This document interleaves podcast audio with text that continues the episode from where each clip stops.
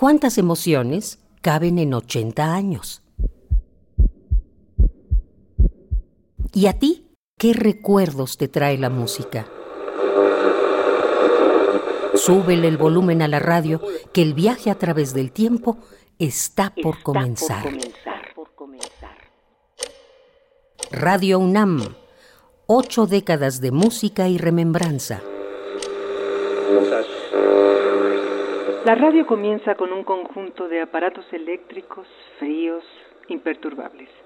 Al final del día se transforma en una charla entre amigos. 1972.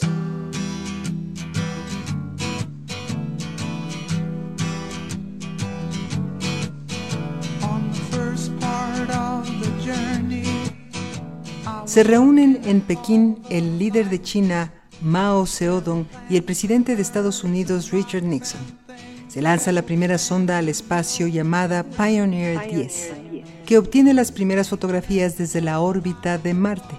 Ese mismo año, el líder de la Unión Soviética, Leonid Brezhnev, y Richard Nixon firman un acuerdo para reducir los riesgos de una guerra nuclear.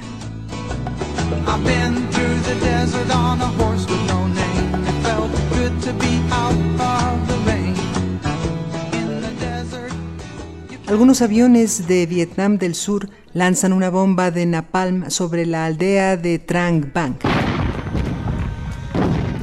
Las imágenes de civiles quemados son transmitidas a todo el mundo generando estupor. El grupo War llega a la conclusión de que el mundo es un gueto.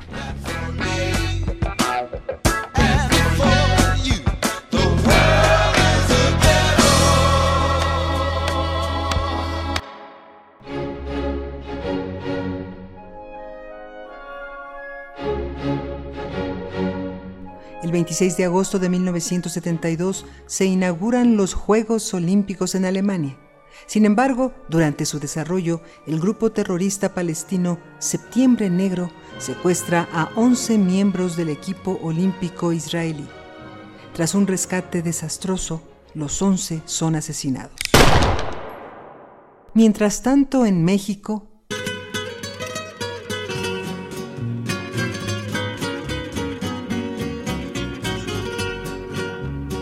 Miércoles 2 de febrero, año del 72, día de la Candelaria, Genaro Vázquez murió.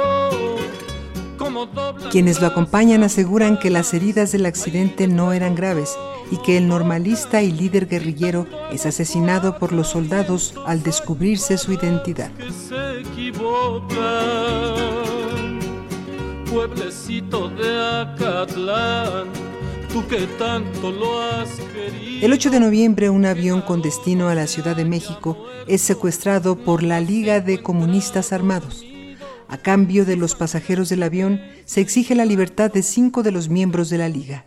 El intercambio se produce sin mayores percances.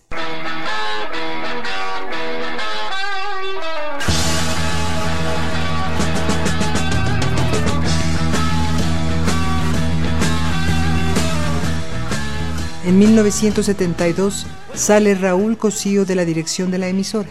Se le ofrece el puesto al escritor Eduardo Lizalde. Con el estallido de la huelga en la universidad, la emisora se encuentra sitiada por pistoleros la mayor parte del tiempo.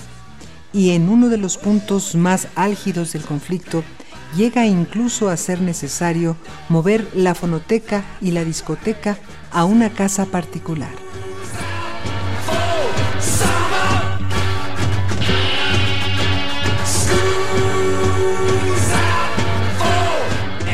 Huelga y la creación del sindicato del STUNAM traen consigo la renuncia de muchos funcionarios a finales de ese año.